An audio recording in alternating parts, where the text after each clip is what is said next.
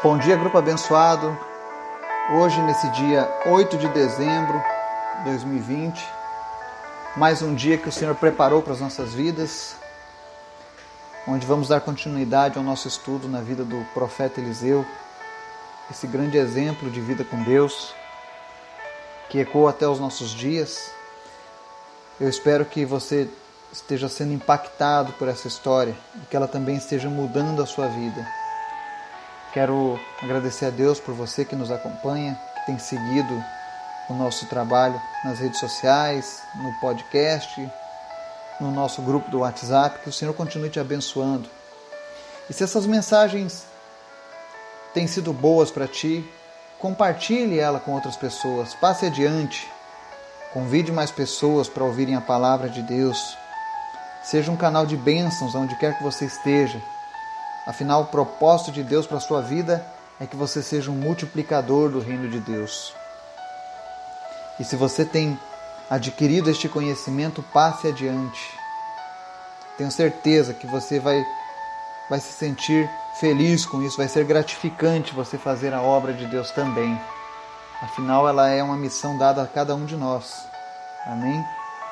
Antes do nosso momento de estudo, vamos orar? Senhor, muito obrigado por essa manhã. Obrigado porque a tua misericórdia se renovou sobre as nossas vidas. E hoje nós temos um dia cheio de expectativas, com as esperanças renovadas, porque nós temos a certeza, nós temos a fé de que o Senhor tem tomado conta de nós. E hoje não será diferente nas nossas vidas, Pai. Muito obrigado, Senhor, pela tua bondade, pela tua misericórdia. Nós te convidamos, Espírito Santo, a a fazer morada nas nossas vidas, no nosso trabalho, nas escolas, nas nossas famílias, nas nossas cidades, na nossa nação. Senhor, onde quer que alguém esteja ouvindo essa mensagem agora, que o Teu Espírito Santo venha agora envolver essa pessoa e que ela possa sentir a Tua presença, Pai. Se ela está triste, que o Senhor venha trazer agora alegria ao seu coração. Se ela está, meu Deus, enferma, que o Senhor esteja agora trazendo cura sobre a vida dela, Pai. Se, meu Deus, ela está desacreditada das coisas, da vida, que o Senhor venha renovar agora a sua esperança em nome de Jesus, Pai. Mas o principal que nós te pedimos é, Pai, nos ajuda nessa caminhada. Não nos deixe pecar contra ti. Nos livra das ciladas do inimigo a cada dia, mas nos fortaleça com a tua palavra. Que, que nós não sejamos apenas ouvintes da tua palavra, mas praticantes dela onde quer que estejamos, Pai. Que o Senhor esteja multiplicando o teu reino através das nossas vidas, Pai. Eu quero te agradecer, Senhor, nessa manhã em especial pela vida do Rafael, pela vida do Gabriel e pela vida do Laurindo, que estão se recuperando, Pai. Obrigado, Deus, porque os pequenos sinais são mais do que suficientes para que nós possamos ver a tua mão estendida sobre eles. E nós cremos, Senhor, que tu irás completar a tua obra na vida deles. E em breve, muito em breve, eles estarão restaurados, testificando do teu poder, da tua palavra. Toma conta das suas famílias. Meu Deus, abençoa todos aqueles que, estão, que contribuíram e que estão contribuindo para ajudar no cuidado dessas pessoas. Que o Senhor faça multiplicar, Senhor, as finanças daqueles que têm contribuído com finanças. Que o Senhor esteja, meu Deus, fortalecendo a fé daqueles que têm orado pelos enfermos aqui neste grupo. Que em nome de Jesus eles possam se sentir nesse momento participantes de cada um desses milagres que o Senhor tem executado, Pai. Obrigado, Deus, pela tua palavra. Obrigado pelo teu amor cada manhã com as nossas vidas. Agora nós te pedimos, Espírito Santo de Deus, fala conosco através da tua palavra. Nos anima, nos inspira, nos corrija, se for preciso, mas não nos deixe ficar longe da tua presença, Pai. Não nos deixe ficarmos afastados de ti. Nós clamamos a ti, Senhor. Venha, Senhor, em nossas vidas nesse momento e fala conosco através da tua palavra. Em nome de Jesus. Amém. Estudo de hoje, continuando a história do profeta Eliseu, lá no capítulo 4 de 2 Reis. Vamos ler a partir do 17 ao 37. Serão 20 versículos. Mas vale a pena fazer a leitura desses versículos.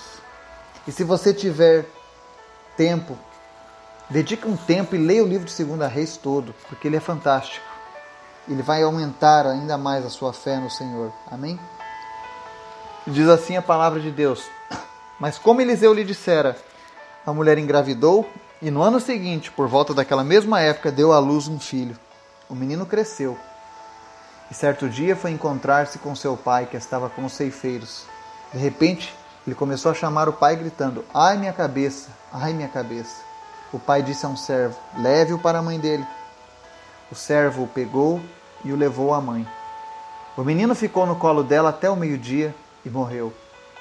Ela subiu ao quarto do homem de Deus, deitou o menino na cama, saiu e fechou a porta. Ela chamou o marido e disse: Preciso de um servo e de uma jumenta para ir falar com o homem de Deus. Vou e volto logo. Ele perguntou: Mas por que hoje? Não é lua nova nem sábado? Ela respondeu: Não se preocupe. Ela mandou selar a jumenta e disse ao servo: Vamos rápido, só pare quando eu mandar. Assim ela partiu para encontrar-se com o homem de Deus no Monte Carmelo. Quando ele viu à distância, disse a seu servo Gease: Olhe, é a sunamita. Corra ao seu encontro e pergunte a ela: Está tudo bem com você? Tudo bem com seu marido e com seu filho? Ela respondeu a Gease: Está tudo bem. Ao encontrar o homem de Deus no monte, ela se abraçou aos seus pés. Gease veio para afastá-la, mas o homem de Deus lhe disse: Deixa em paz, ela está muito angustiada. Mas o Senhor nada me revelou e escondeu de mim a razão de sua angústia. E disse à mulher: Acaso eu te pedi um filho, meu senhor? Não te disse para não me dar falsas esperanças? Então Eliseu disse a Gease: Põe a capa por dentro do cinto, pegue o meu cajado e corra. Se você encontrar alguém, não o cumprimente, e se alguém o cumprimentar, não responda. Quando lá chegar, ponha o meu cajado sobre o rosto do menino. Mas a mãe do menino disse: Juro pelo nome do Senhor e por tua vida, que se ficares, não irei. Então ele foi com ela. Gease chegou primeiro e pôs o cajado sobre o rosto do menino. Mas ele não falou nem reagiu. Então Gease voltou para encontrar-se com Eliseu e lhe disse: O menino não voltou a si. Quando Eliseu chegou à casa, lá estava o menino morto, estendido na cama. Ele entrou, fechou a porta e orou ao Senhor. Depois deitou-se sobre o menino, boca a boca, olhos com olhos, mãos com mãos. Enquanto debruçava sobre ele, o corpo do menino ia se aquecendo. Eliseu levantou-se e começou a andar pelo quarto. Depois subiu na cama e debruçou-se mais uma vez sobre ele. O menino espirrou sete vezes e abriu os olhos. Eliseu chamou Gease e o mandou chamar a sunamita. E ele obedeceu. Quando ela chegou, Eliseu disse: Pegue seu filho. Ela então prostrou-se a seus pés, curvando-se até o chão, então pegou o filho e saiu. Amém e amém. Que história fantástica! Como nosso Deus é poderoso e como ele usa as pessoas de uma maneira ímpar, especial.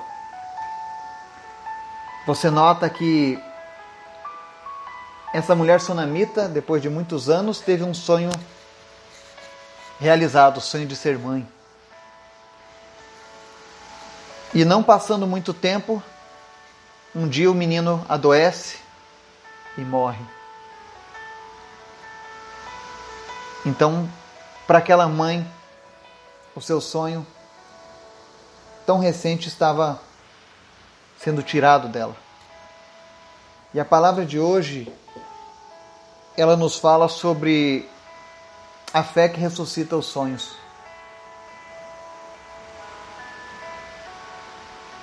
Deus permitiu que isso acontecesse, porque Deus queria deixar um exemplo para as nossas vidas. Você olha a atitude dessa mulher.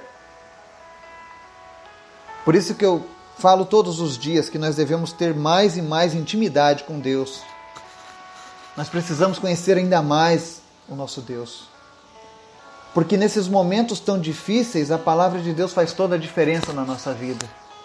É isso que diferencia os filhos de Deus daqueles que foram apenas criaturas de Deus. É você colocar a palavra de Deus em ação na sua vida no momento que você precisa.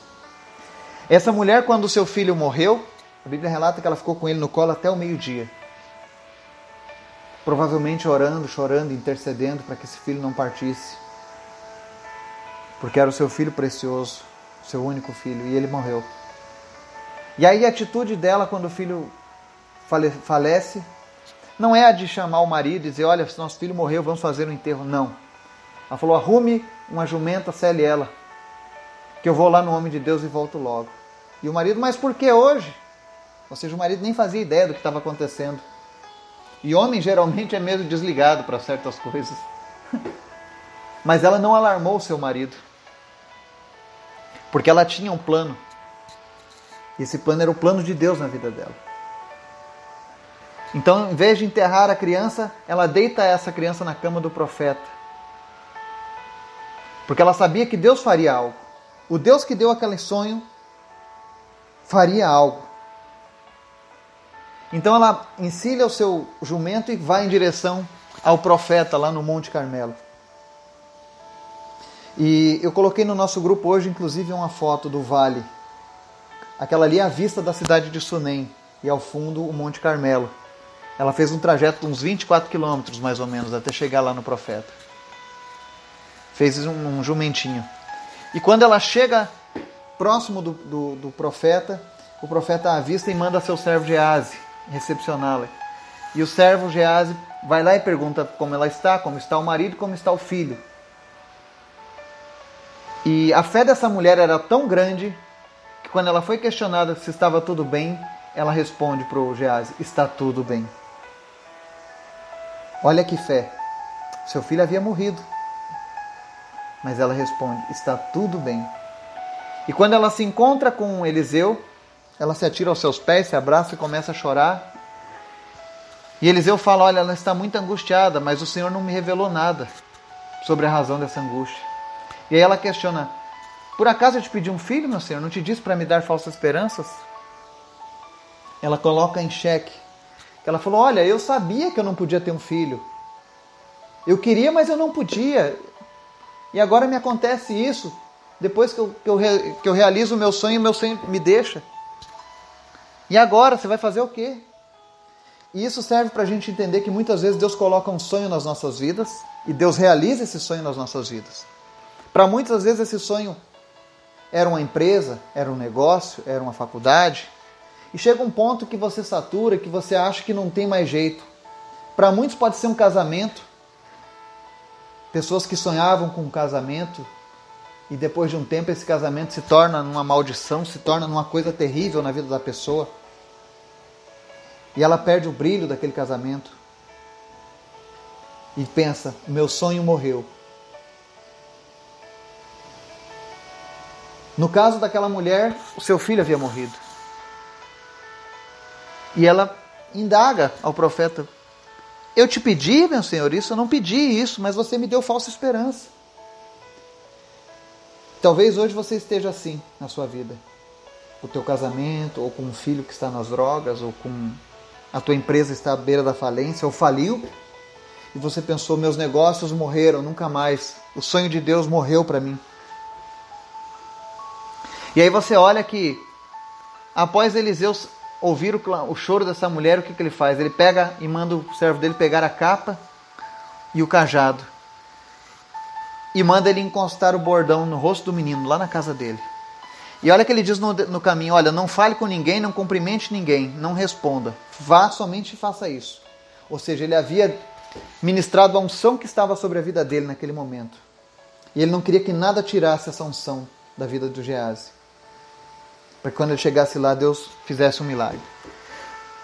Mas a sunamita diz: Olha, eu não quero apenas que você mande o seu bordão, eu quero que você vá junto. Se você não for, eu não saio daqui. Porque a sunamita sabia que Deus tinha algo mais para fazer. E a Bíblia relata que quando Gease chega lá, coloca o bordão e nada acontece com o menino. E logo em seguida entra o profeta. O bordão do Eliseu ele não funcionou para ressuscitar o menino assim que o Geazi tocou nele. Porque para a gente ressuscitar sonhos é necessária intercessão, súplica e calor humano. Muitas vezes nós temos que mostrar ao Senhor que estamos dispostos a abrir mão até mesmo da nossa vida, do nosso conforto, da nossa comodidade, para fazer algo para outra pessoa. Jesus, por exemplo, provou que o mais importante era cumprir a vontade do Pai e ele se entregou por isso. E a Bíblia relata que Eliseu se deita sobre o menino debruçado, mão com mão, boca com boca, olhos com os olhos, ou seja, como se ele estivesse entregando a sua própria vida no lugar da vida daquele menino, porque ele não queria que aquele sonho daquela mulher terminasse daquela maneira. Foi isso que Jesus fez na cruz do Calvário por mim e por você. Ele nos deu um sonho, o sonho da eternidade, e para que a gente não perdesse esse sonho, ele se entregou na cruz do Calvário, por mim e por você. E quantos sonhos Jesus tem dado às pessoas diariamente? Quantas mulheres que eram estéreis tiveram seus filhos? Quantas pessoas que saíram de uma condição de extrema miséria para uma vida melhor, porque Deus deu um sonho para essas pessoas?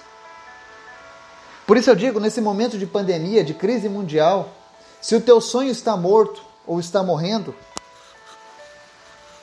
Tenha, tenha a atitude de fé dessa sunamita. Continue profetizando: está tudo bem. Ah, mas a empresa fechou. Está tudo bem. Ah, mas a minha esposa me deixou. Está tudo bem. Ah, mas o meu marido me deixou. Está tudo bem. Mas o meu filho está nas drogas. Está tudo bem. Espere a palavra de Deus. Espere o decreto de Deus sobre a sua vida. E enquanto ele não falar que não, continue crendo que sim, que a vitória é sua no nome de Jesus. E não basta apenas crer. Porque o Eliseu tentou mandar só o bordão, que era mais cômodo para ele. Ele já era acostumado a, a, a, ver o poder de Deus em ação de várias maneiras. Mas naquele caso específico, Deus mostrou para ele: olha, tem horas que eu quero que você vá totalmente, se entregue totalmente à minha obra, Eliseu. E Eliseu entra, fecha a porta do quarto, assim como Jesus ensina que quando nós fôssemos orar ao Pai, que deveríamos fechar a porta e falar em, em secreto. E o nosso Pai que vem em secreto nos recompensaria publicamente. Está lá em Mateus 6,6. Eliseu faz isso. Ele se deita, ora e clama ao Senhor. Aí ele se levanta, anda pelo quarto, deita sobre o menino novamente, clama, ora ao Senhor. Muitas vezes, para que o sonho de Deus seja ressuscitado nas nossas vidas, nós vamos precisar de fé e atitude. Nós vamos precisar perseverar. Ele perseverou para que o milagre acontecesse na vida daquela mulher. E depois dele orar e perseverar, a Bíblia relata lá no verso 35, diz assim: Eliseu levantou-se e começou a andar pelo quarto, depois subiu na cama e debruçou-se mais uma vez sobre ele. O menino espirrou sete vezes e abriu os olhos. oh, como Deus é maravilhoso. Olha como Deus coloca atenção nos mínimos detalhes. Depois ele tanto orar e clamar para que aquele menino voltasse à vida, o sinal que Deus deu para ele foi o menino espirrar sete vezes antes de abrir os olhos. Talvez você pergunte, ué, por que, que Deus deixou registrado espirrou sete vezes, o número de espirros que aquele menino deu? E essa palavra é para você que teve alguém que sofreu algo, uma enfermidade, um, uma doença, ou algo que você perdeu. Muitas vezes, quando a gente clama a Deus, por exemplo, para Deus trazer de volta uma pessoa, curar uma pessoa, a gente espera uma, um grande sinal de Deus. Mas às vezes Deus responde nos mínimos sinais. A resposta para um milagre nem sempre vai ser grandiosa. Basta apenas um simples sinal. Elias, por exemplo, queria que voltasse a chuva.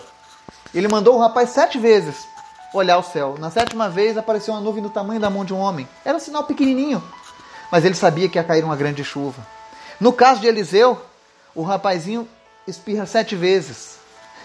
E para o profeta, aquele ali era o sinal que ele precisava de Deus, de que tudo ia voltar ao normal de que aquele sonho não estava perdido, mas estava sendo ressuscitado.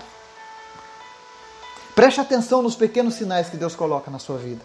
Se você tem orado, se você tem clamado a Deus para que algo aconteça,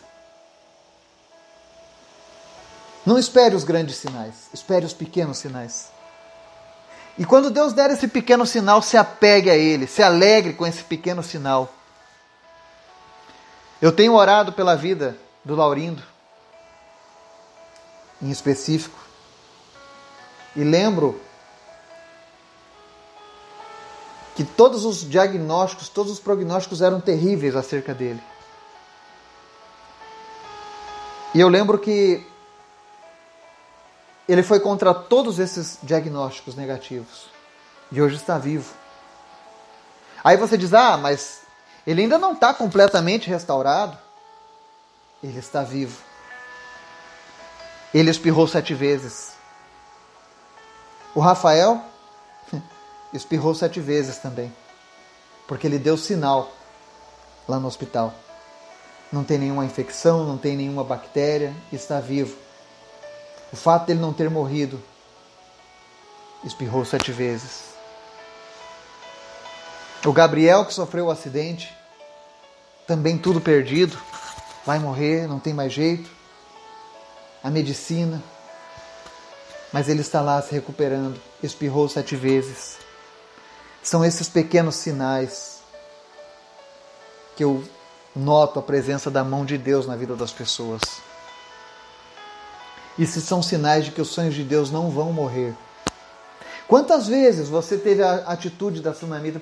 Tem pessoas que, quando ouvem esse tipo de mensagem, dizem assim: ah, você fala isso, mas comigo não aconteceu assim.